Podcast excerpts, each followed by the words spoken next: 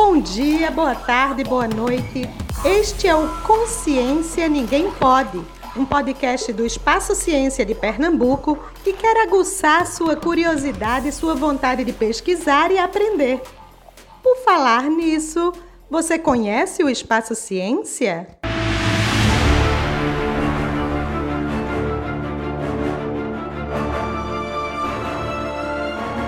Que tal um passeio nas estrelas?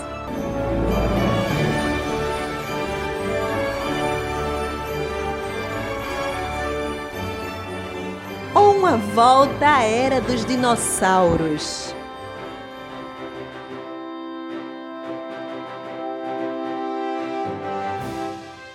No Espaço Ciência tem exposições e experimentos que podem te deixar de cabelo em pé. São centenas de atividades divertidas e interativas espalhadas em um parque de 120 mil metros quadrados.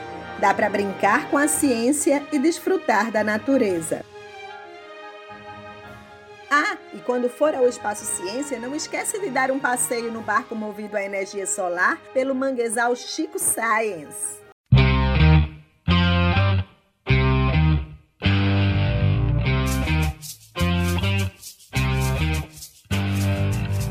O Espaço Ciência fica entre Recife e Olinda, no Parque Memorial Arco Verde. E para quem pensa que o museu fica só nestes 120 mil metros, errou! Tem ainda o Observatório da Sé e os programas educativos, itinerantes e sociais. Então se liga nas novidades!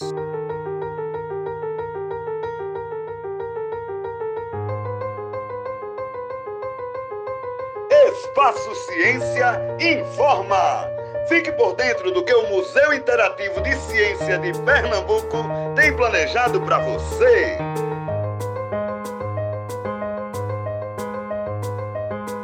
Vinte e quatro de novembro é o dia do Rio Capibaribe. Por isso, este episódio do Consciência Ninguém Pode é dedicado a ele, ao nosso rio.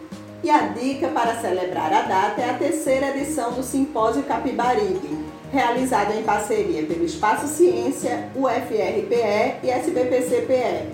Vai ter bate-papos, apresentações culturais e tuitaços. Transmissão pelo YouTube da UFRPE e redes sociais dos três envolvidos. E atenção, participantes do Torneio Virtual de Ciência! 29 de novembro é o último dia para enviar seu vídeo do quinto e último desafio. Ainda na primeira quinzena de dezembro serão conhecidos os vencedores do torneio. Fique ligado! Mais informações acesse www.espacociencia.pe.gov.br.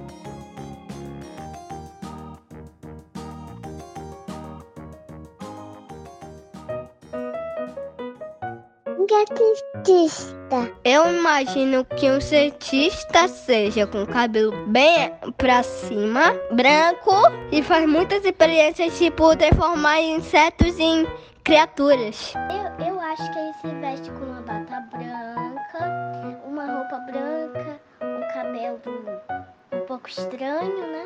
Um, aquele óculos assim de. como se fosse de natação. Ele faz pirulitas, cacau que corta os cabelos. Ele gosta de, de muitos animais e adora fazer várias experiências que sempre vão ajudar as pessoas. E se eu disser que cientista é gente como a gente?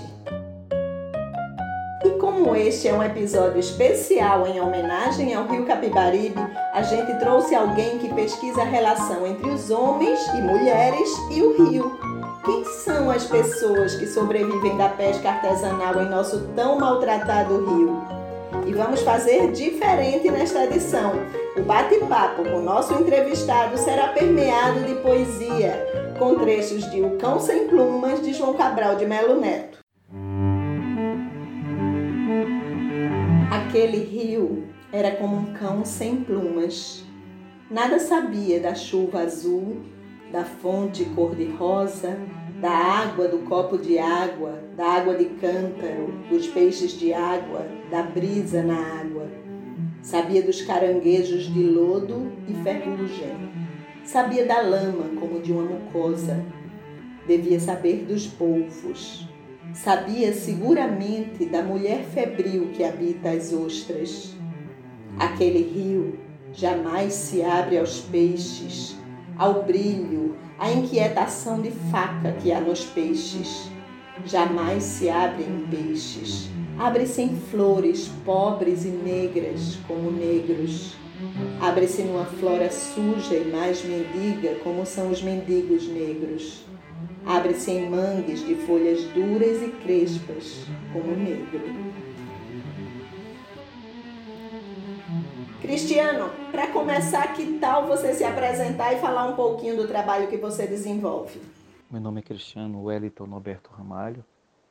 É, tenho graduação em Ciências Sociais pela Universidade Federal Rural de Pernambuco, mestrado em Sociologia pela UFPE e doutorado em Ciências Sociais pela Universidade Estadual de Campinas, a Unicamp. É, desde a graduação, eu tenho desenvolvido pesquisas voltadas ao universo das comunidades pesqueiras artesanais. É, isso se deu no PIBIC, no, nas pesquisas de iniciação científica, às quais eu me vinculei.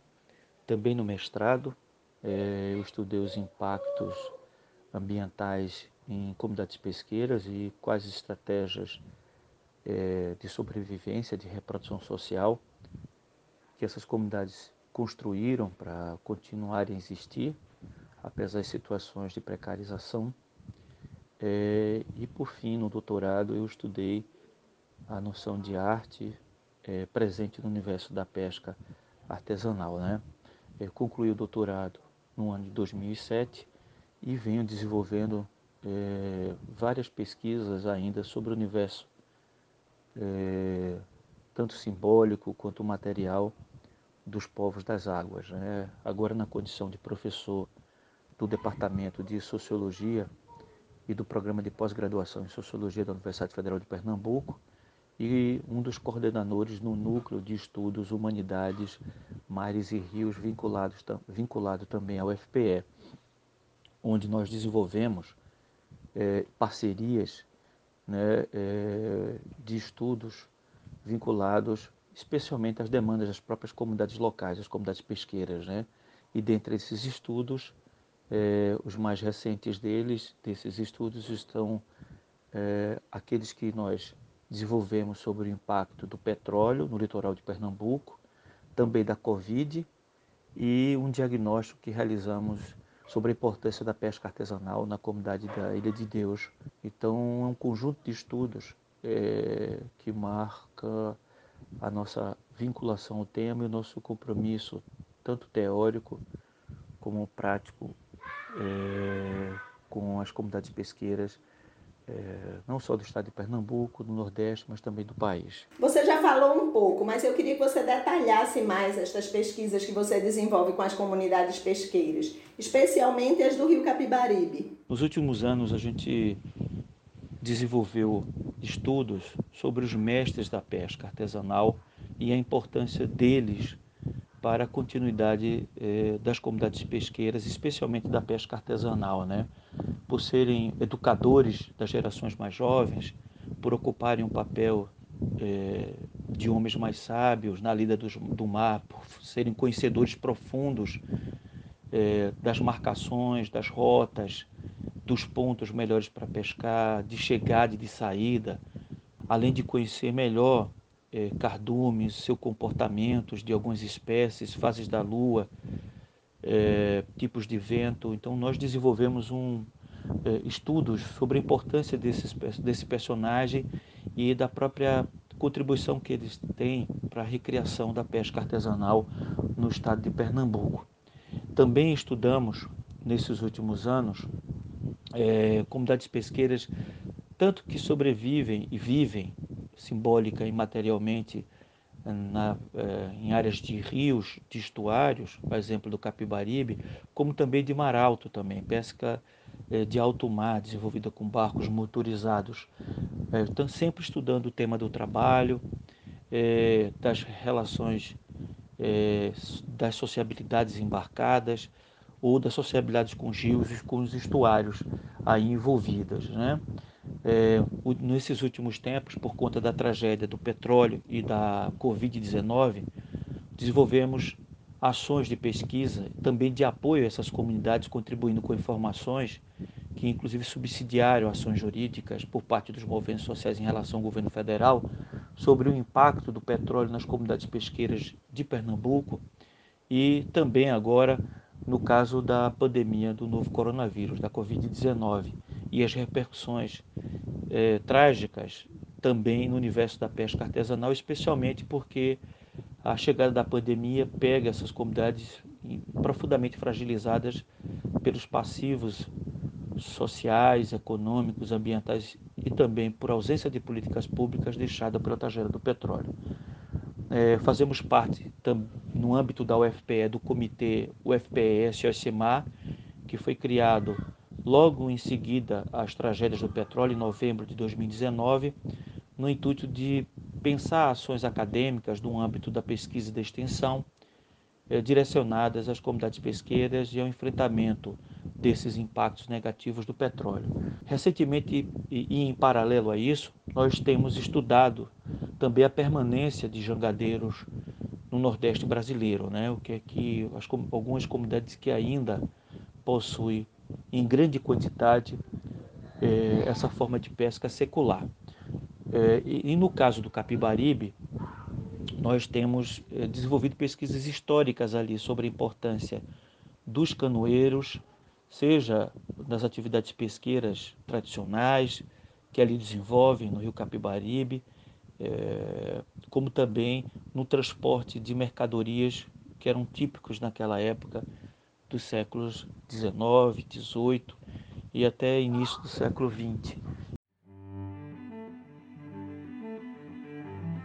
Na paisagem do rio, difícil é saber onde começa o rio, onde a lama começa do rio, onde a terra começa da lama, onde o homem, onde a pele começa da lama, onde começa o homem naquele homem. Difícil é saber se aquele homem já não está mais aquém do homem, mas aquém do homem, ao menos capaz de roer os ossos do ofício, capaz de sangrar na praça, capaz de gritar se a moenda lhe mastiga o braço, capaz de ter a vida mastigada e não apenas dissolvida naquela água macia que amolece seus ossos como amoleceu as pedras. Cristiano, quem são estes homens e mulheres que vivem do rio Capibaribe? Qual o perfil de raça, faixa etária, classe social?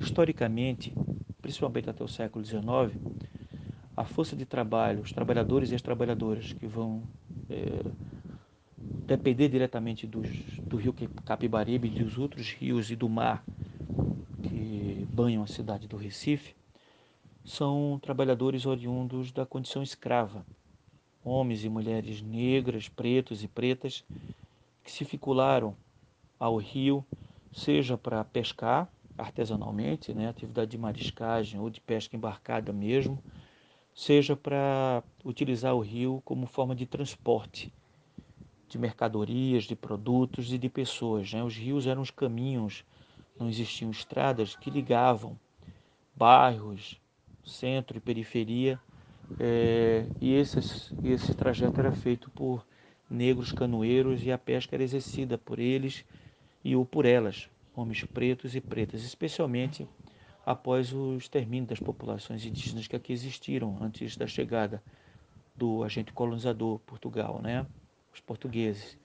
Mas mesmo com esse extermínio, a tradição indígena ainda marca muito a pesca do capibaribe, seja a presença de canoas, não é a mesma, mas a influência das canoas ainda é marcante, de jangadas, no caso do, da ida para os oceanos, e de técnicas e tecnologias e saberes indígenas que se incorporaram e foram recriados a partir da chegada dos africanos e africanas escravizados também com a influência portuguesa, que a pesca, portanto, no Capibaribe, ela, ela é um construto eh, que revela a própria miscigenação do povo brasileiro, sem esconder aqui a condição violenta de escravidão que esses homens e mulheres estavam é, subordinados. Né?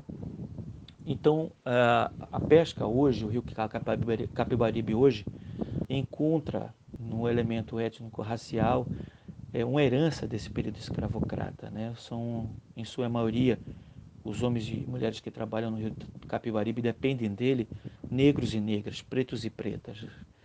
É, e exercem uma atividade importante em várias comunidades tradicionais é, em Pernambuco e especialmente em Recife. É muito comum a gente ver, quando o desemprego aumenta, o aumento também de pessoas nas pontes é, que é, cortam o nosso rio Capibaribe, é, pescando né, diuturnamente ali. É, um, o rio Capibaribe ele é de acesso livre, portanto, um espaço democrático para quem busca nele é o elemento de sua sobrevivência né?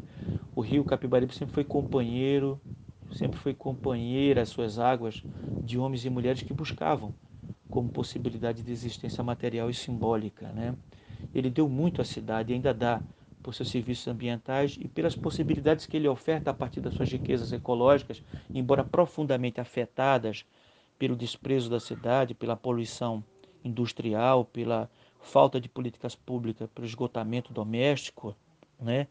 e todo o impacto ambiental do seu, das suas margens, o soreamento, os lixos ali jogados, ele ainda oferta é, com muito carinho possibilidades de sobrevivência, de existência para inúmeros homens e mulheres que o procuram para pescar. Ele é fundamental, ele acolhe em um espaço ainda de possibilidade de segurança alimentar dessas populações, de geração de renda e de emprego é um espaço que acolhe quando as políticas públicas excluem, quando o Estado brasileiro exclui, quando falta pouca, quando a prefeitura dá pouca atenção e o governo do Estado pouca atenção a esses homens e mulheres que ofertam, também como o Rio, é, alternativas importantes de existência material e simbólica para a nossa sociedade. Como a situação do Rio impacta estes homens e mulheres e como as políticas públicas podem responder a isso? Podemos dizer que é, a presença de comunidades pesqueiras é, que utilizam o rio, ele, essa presença poderia ser utilizada pelo Estado, seja o, a, a, o município do Recife, seja pelo governo do próprio Estado de Pernambuco e o governo federal como indicador da riqueza da biodiversidade. A presença das comunidades pesqueiras significa isso também. Significa que o rio, é, quanto mais existirem essas comunidades e a preservação das suas tradições, significa que o rio vive ainda em condições de existência. E, portanto, o empobrecimento desse rio, como tem acontecido historicamente, significa também o agravamento e a precarização das condições de vida dessas populações né, é, elas, essas populações, pelo próprio tratamento que é dado ao rio, é, vão expressar impactos de racismo ambiental e de justiça ambiental. Elas pescam em regiões profundamente poluídas, é, que são oriundas de despejos que as indústrias fazem e que a pouca atenção de políticas públicas ofertam a esse rio e, portanto, a elas também. Né? É, a mudança desse quadro, ou seja, um, políticas é, de saneamento básico, de enfrentamento à poluição industrial, de combate ao soreamento, de valorização do rio, é, da sua limpeza, do combate ao lixo que cai lá, é, significa, portanto, é, o florescimento é, com força dos territórios pesqueiros tradicionais que existem no Capibaribe e que resistem precariamente com a própria precarização do rio. Mudar esse quadro significa também possibilitar uma, um florescimento da riqueza das sociedades, como era no passado, sem desconhecer, portanto, a condição de pobreza. Mas a riqueza que o rio ofertava com seus peixes, todo o universo simbólico, né, a culinária ali presente, o imaginário religioso, é, danças, todo elemento de ordem típica que o rio oferecia, foi se empobrecendo ao longo do tempo por conta da poluição, mas o rio resiste ainda, assim como seus irmãos e as suas irmãs que vivem com ele em coexistência, as comunidades pesqueiras, é, ao longo e à margem do Capibaribe ou naqueles rios que dependem profundamente do Capibaribe como, um, como grande mãe, como grande pai.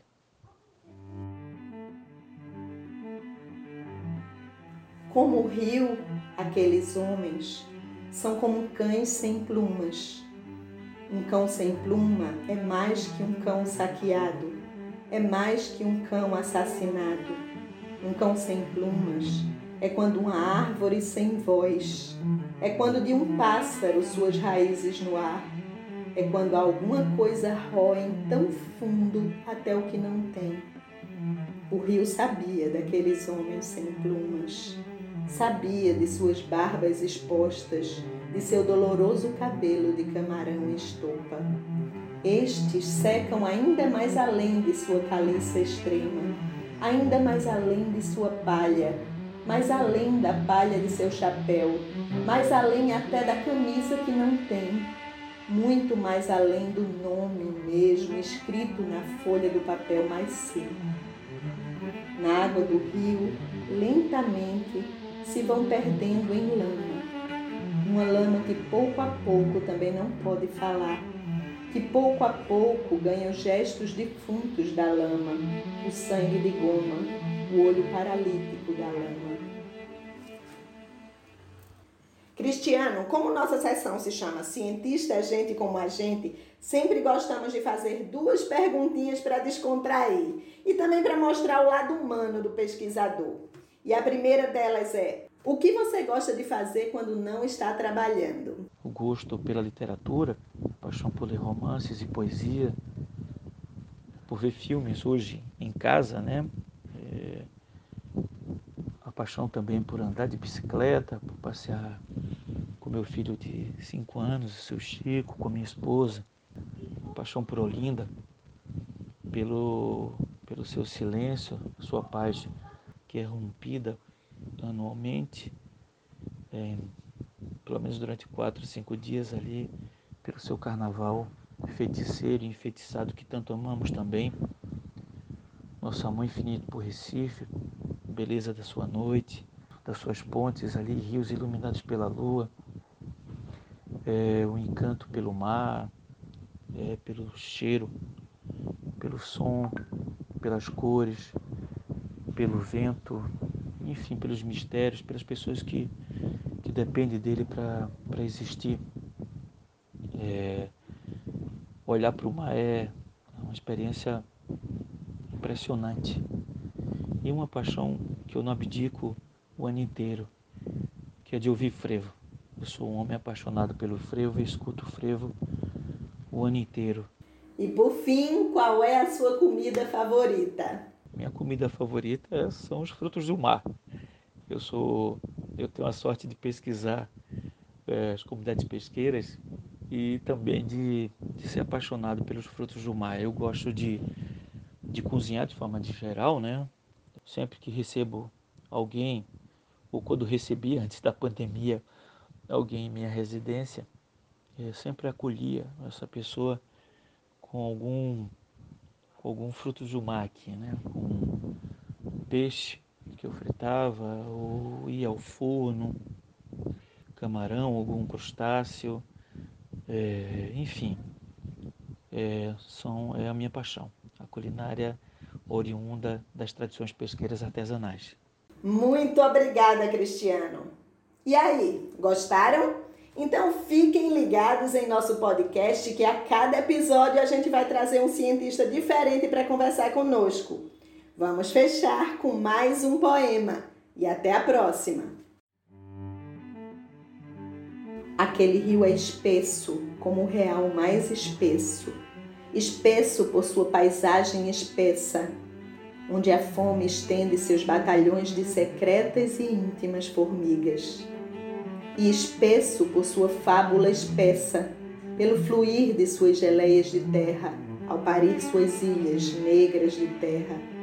Porque é muito mais espessa a vida que se desdobra em mais vida, como uma fruta é mais espessa que sua flor, como a árvore é mais espessa que sua semente, como a flor é mais espessa que sua árvore, etc, etc. Espesso, porque é mais espessa a vida que se luta cada dia, o dia que se adquire cada dia, como uma ave que vai cada segundo conquistando seu voo.